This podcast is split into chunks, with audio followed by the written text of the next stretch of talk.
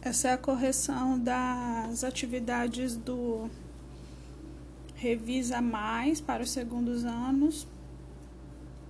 Correção das três atividades que foram passadas para eles, para as turmas do segundo ano 16, 17 e 18 da Escola Risoleta Neves. Aqui quem está falando é a professora Virgínia, da disciplina de Geografia. Então, a primeira atividade que foi passada para vocês foi uma atividade escrita, né? Que eu passei para vocês sobre as noções cartográficas da aula 1 da apostila. Aí eu pergunto assim: quais são as linhas de referência para meditação para me, de, para medição da latitude e da longitude? Então, a letra A pergunta: latitude, qual é a linha de referência? A linha de referência para latitude é a linha do Equador, né? Que é o ponto zero da latitude. E a, as latitudes elas vão de 0 a 90 graus a norte e de 0 a 90 graus a sul, né? São medidas através dos paralelos, tendo como referência o paralelo principal, que é a linha do Equador, tá? Aí a letra tude e a resposta seria o meridiano de Greenwich, aonde ele vai de 0 graus a 180 graus a leste, de 0 graus a 180 graus a oeste, medido por cada meridiano. Cada meridiano tem a espessura de 15 graus. Né? Isso daí vai influenciar depois lá nos fusos horários, tá? É, tô falando bem por alto porque esse assunto vocês já estudaram bastante, né? Vocês estudaram bastante esse assunto lá no sete, no sexto, no sétimo ano e no primeiro ano também. É, questão 2. Quais os elementos principais de um mapa? Os elementos principais de um mapa para você fazer a interpretação correta de um mapa é o título, né? E o, a legenda. Título e a legenda, na qual, onde na, na legenda vem as convenções cartográficas, né? O que, que são convenções cartográficas? Convenções cartográficas são os símbolos, símbolos que todos os mapas têm em comum. Por quê? Porque se eu aqui quisesse desenhar um rio, né? Eu fizesse uma cobrinha de um rio, simbolizando um rio, mas fulano de tal lá na Europa quer desenhar um rio diferente. Ele vai desenhar, eu desenhei na horizontal, ele desenhou na vertical. Né? Aí ia ficar bagunçado. Então existe uma convenção cartográfica aonde padroniza esses símbolos, né, referente aos mapas, tá? E essas convenções elas ficam lá na legenda do mapa.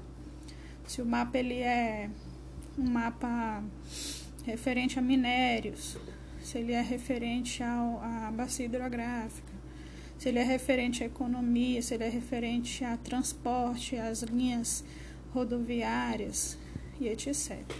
Mas tem muitos outros elementos que vocês, inclusive, responderam lá na, na atividade de vocês.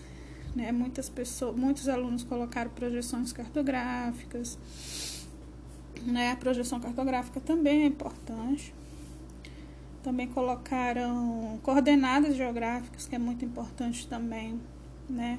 A própria Rosa dos Ventos, demonstrando é, por exemplo, se o mapa ele for uma escala muito alta, né, uma escala muito grande, é um pedacinho muito pequeno para ser mapeado. Você precisa saber se fica ao norte, ao sul, ao leste, ao oeste. Ok. Questão 3. Escreva quais são os pontos cardeais. Né, os pontos cardeais estão relacionados com a rosa dos ventos, mas também com sua noção de localização. Então você vai colocar lá para cima, lá naquela estrelinha, estrela de quatro pontas, né? Lá a de cima é o norte, a direita é o leste, a esquerda é o oeste e embaixo é o sul, Ok. Aí a questão 4, escreva quais são os pontos colaterais, né? Para você fazer os pontos colaterais, você vai juntar, por exemplo, o norte com leste, aí você vai ter o nordeste, já é um, né? Aí, o norte com oeste, aí você vai ter o noroeste. O sul com leste, o sudeste. E o sul com oeste, o sudoeste, tá? Aí você já colocou, já fez mais algumas pontinhas na sua estrela, né? Você já inseriu duas estrelas em cada lateral duas pontas em cada lateral, ou seja, ficou com mais quatro pontas. A estrela mãe, que já tinha vermelho. quatro ficou com oito pontos. O vermelho, mãe. Então, nós vamos para a questão 5. O planeta Terra é um, letra A, uma circunferência. Letra B, um geóide. Sim, letra B, geóide, né? Porque geóide é uma, uma nomenclatura que foi criada para denominar a circunferência que é a Terra, porque na verdade a Terra não é uma circunferência perfeita, né? Ela é achatada nos polos e ela também tem os, a questão dos relevos, né, que faz com que a Terra não seja necessariamente uma circunferência perfeita, é chamada de geóide. Ok. Agora a gente vai corrigir as questões do livro, tá? Então vamos lá. A primeira questão aqui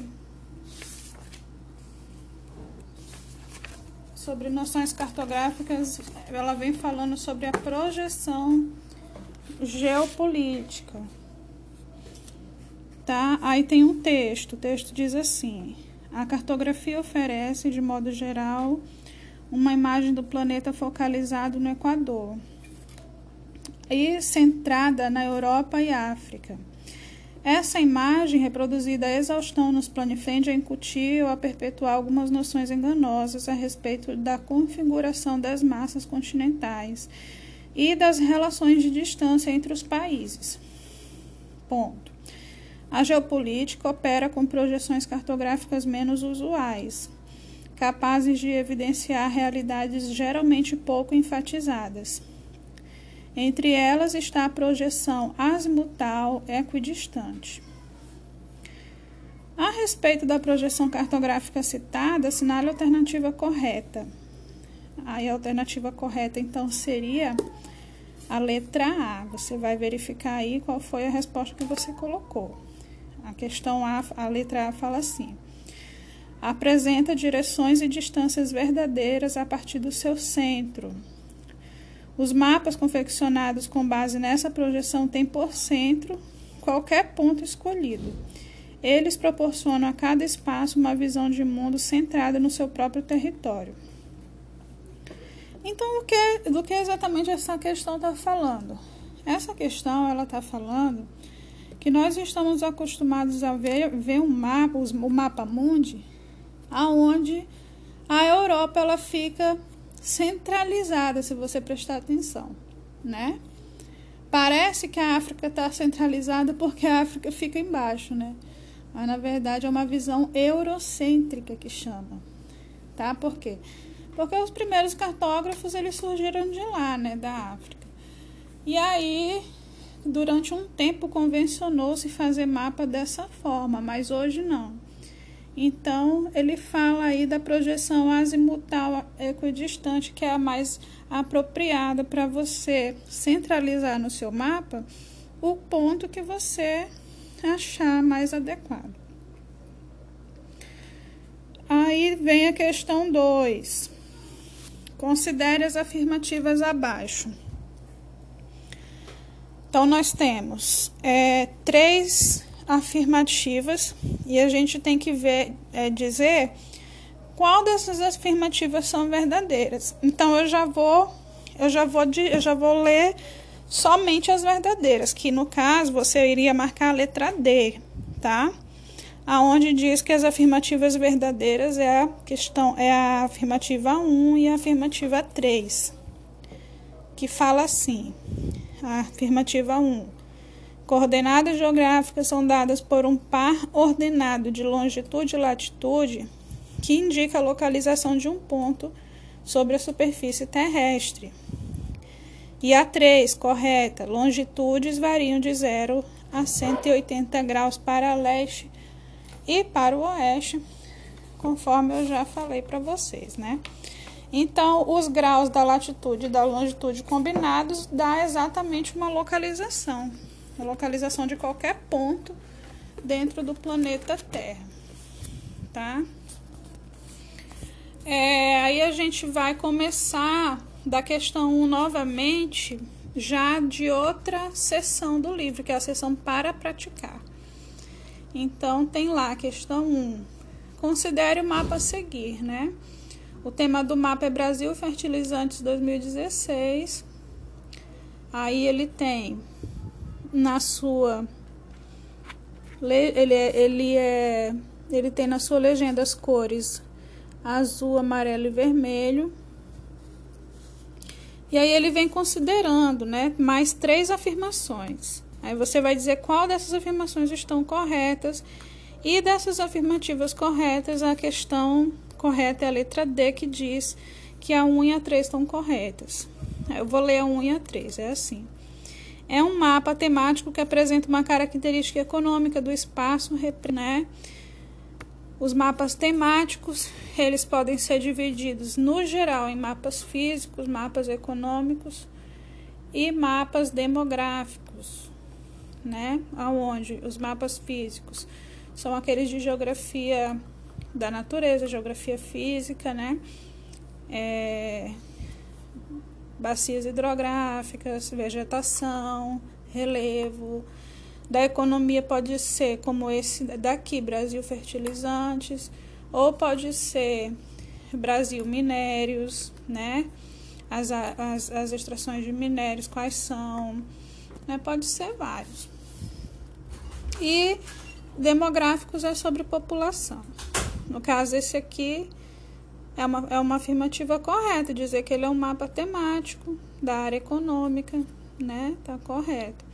E a afirmativa 3 tem caráter quantitativo por utilizar, por utilizar figuras geométricas para apresentar pontos de contagem, né? Então, ele não apenas colocou os numerozinhos, ele colocou gráficos em forma de pizza em cada estado,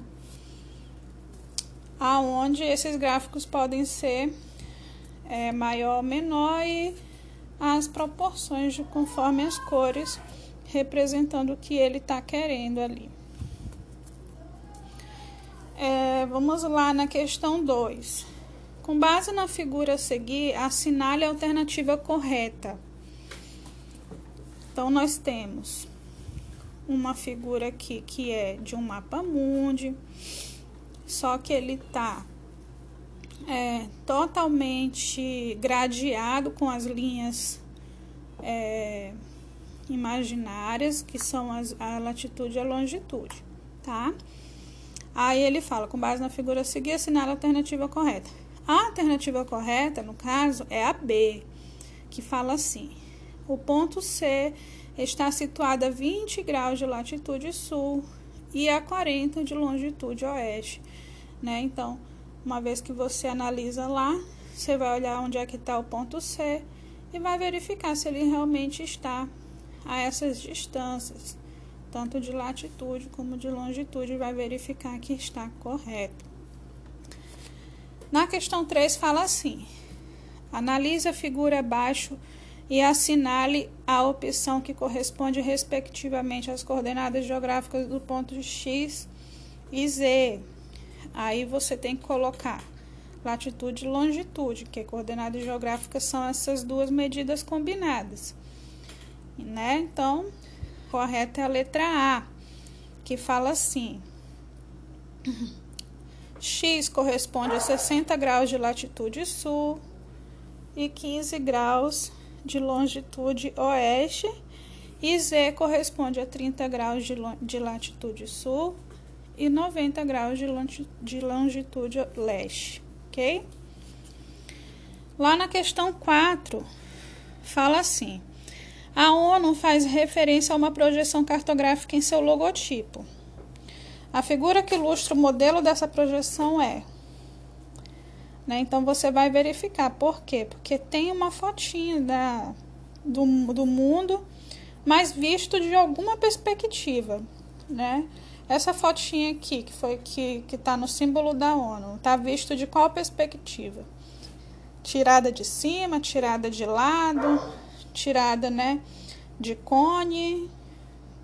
Aí ele vai mostrar aqui, né, que na verdade é a letra A, onde, onde é uma imagem do mundo tirada de cima, né, a partir do, do extremo norte, ou seja, do polo norte Polo Norte, do extremo norte ali, tirada a partir do Polo Norte. Tem uma foto, né? Onde nessa foto vai aparecer com mais destaque os continentes que estão no hemisfério norte, ok? Lá na questão 5 fala: observe a situação hipotética expressa no quadro abaixo com horários de voos partindo de Belo Horizonte, Brasil, localizado no terceiro fuso horário a oeste de Greenwich, com destino a Roma, Itália, no primeiro fuso a leste. Aí você tem uma tabela com o número dos voos, o horário da partida, a origem, a cidade de origem, cidade de destino e a duração. Considerando-se que a Europa está em horário de verão e que se pretende chegar à cidade de destino antes das 17 horas, deve-se optar por qual voo. Aí você vai escolher um voo que chegue antes das 17 horas, né? Você vai verificar o horário de partida, né? Você vai verificar a duração e vai chegar à conclusão que a letra correta para esta pergunta é a letra C.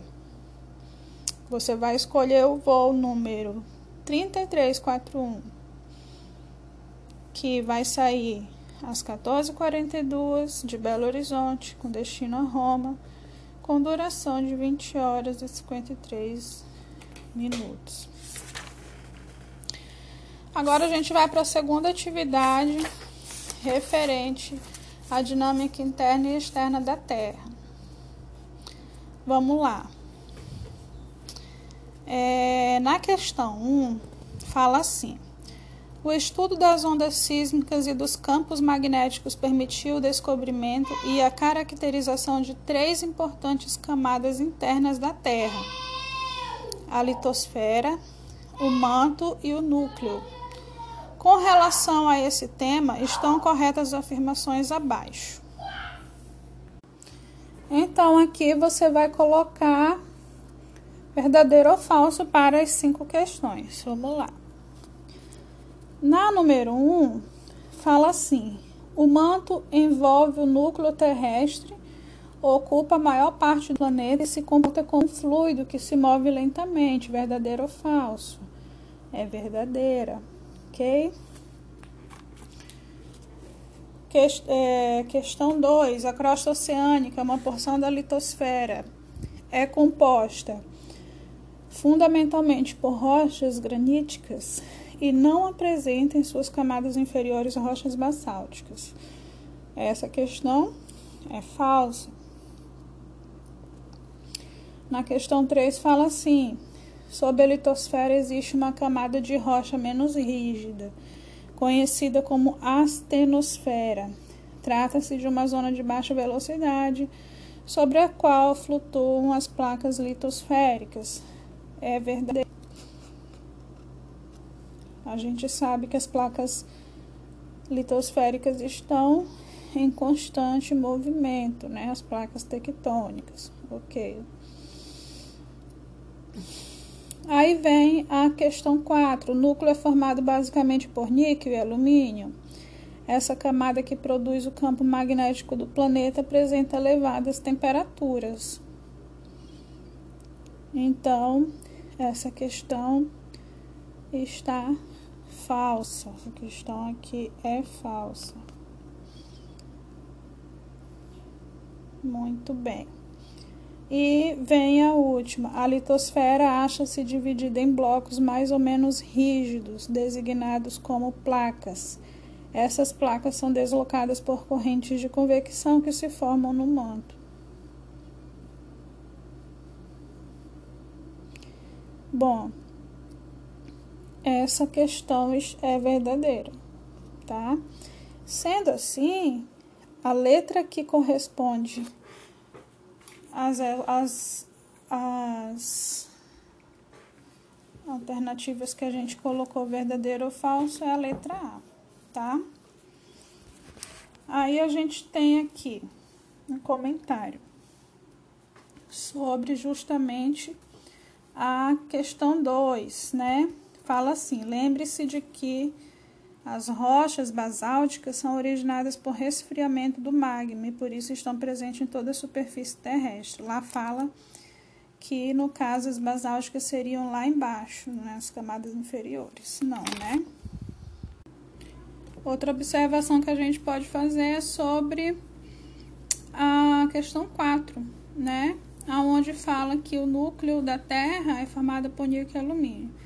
Eu acho que eu coloquei essa questão para vocês lá no bimestre passado, se eu não me engano, eu coloquei na, na atividade diagnóstica, né? O núcleo da Terra é formado por ferro e níquel, né? Por ferro e níquel, tá?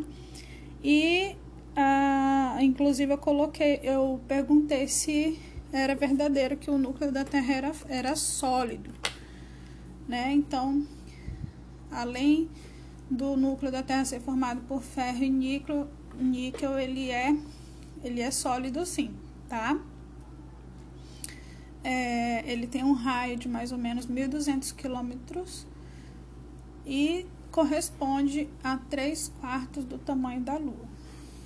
Ok, questão 2. Relacionando o ditado popular água mole em pedra dura, tanto bate até que fura, há uma concepção geológica. É correto afirmar. Aí a, a questão correta seria a C. As fumas são exemplos de desgastes provocados pela água do mar nas rochas, né?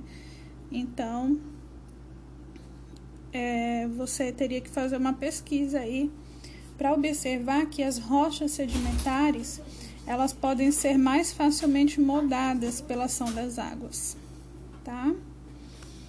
É, questão 3.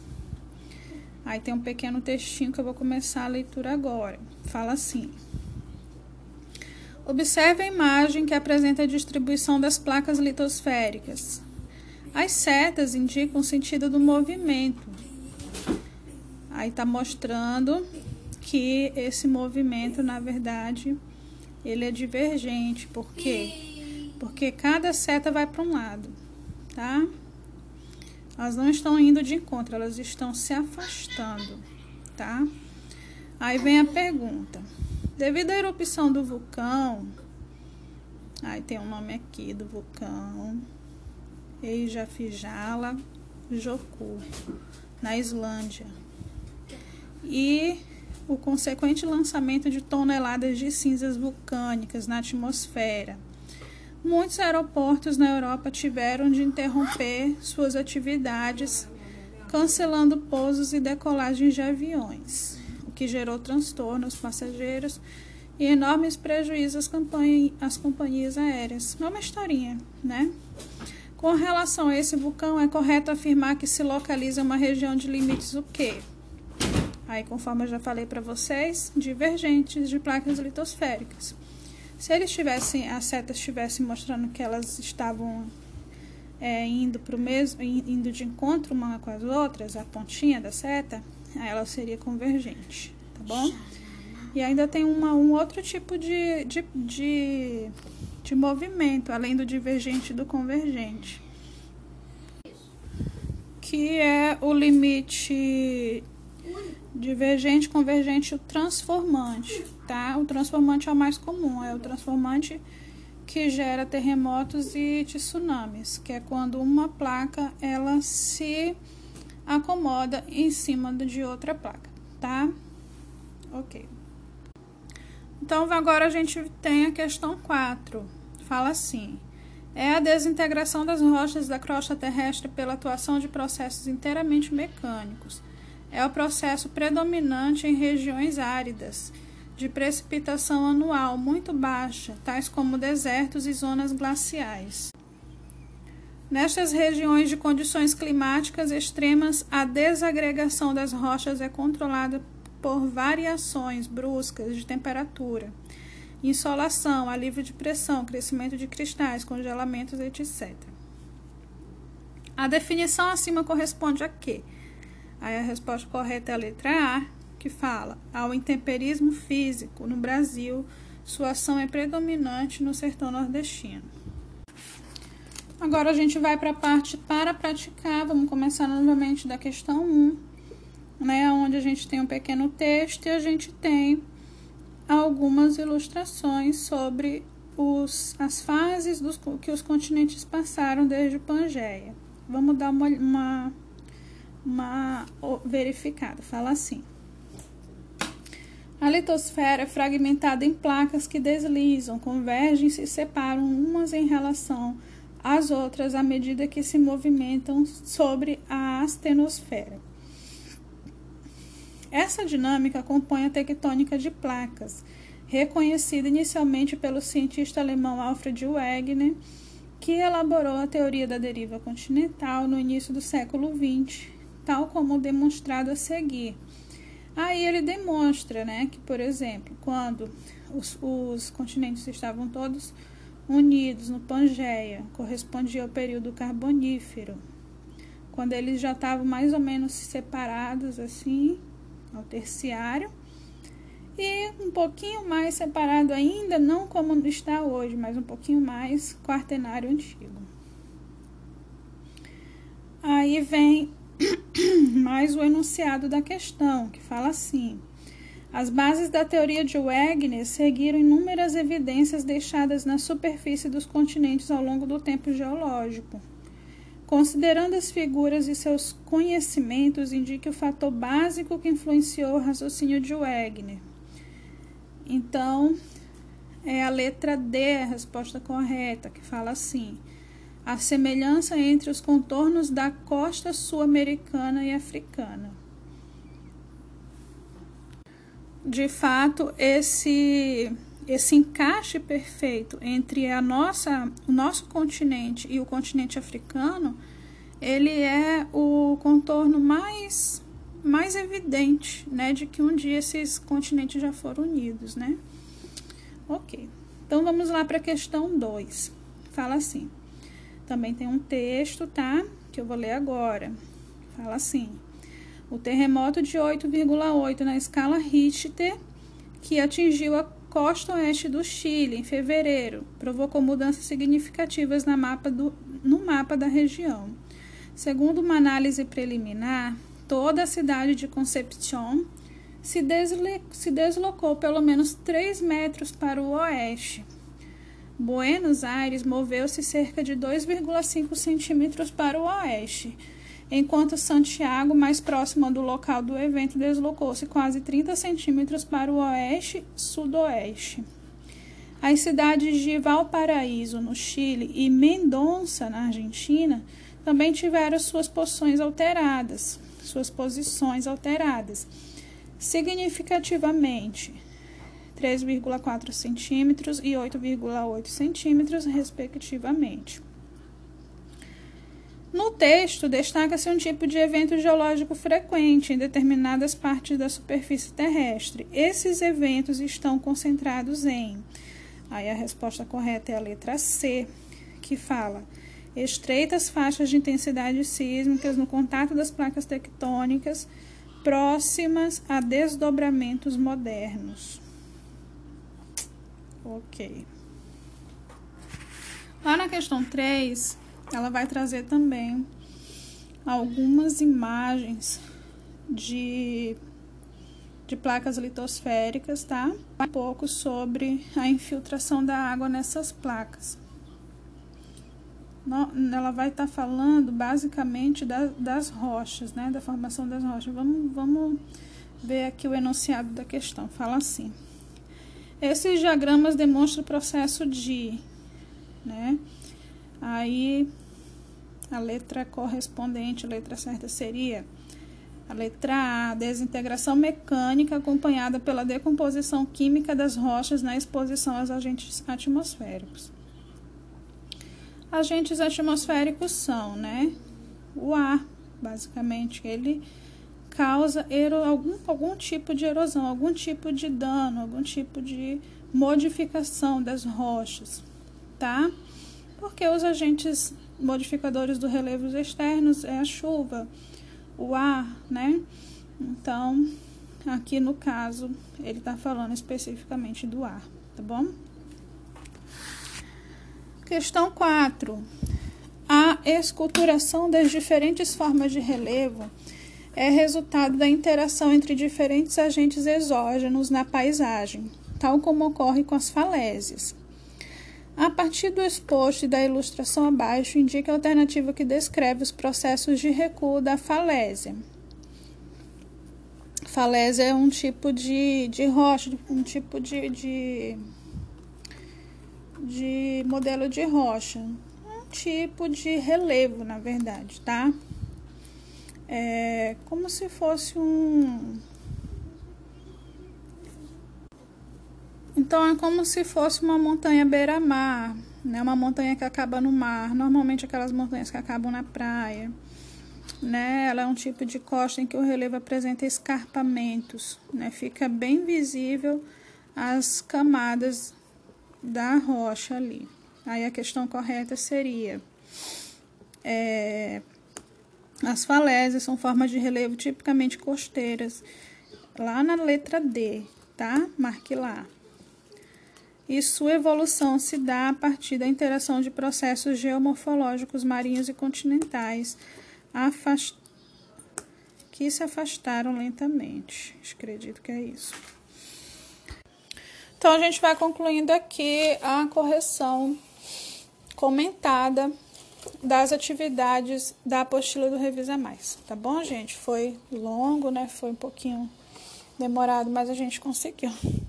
Espero que seja útil para vocês e que vocês façam a correção lá na apostila de vocês e na atividade que vocês postaram, tá bom? Beijão.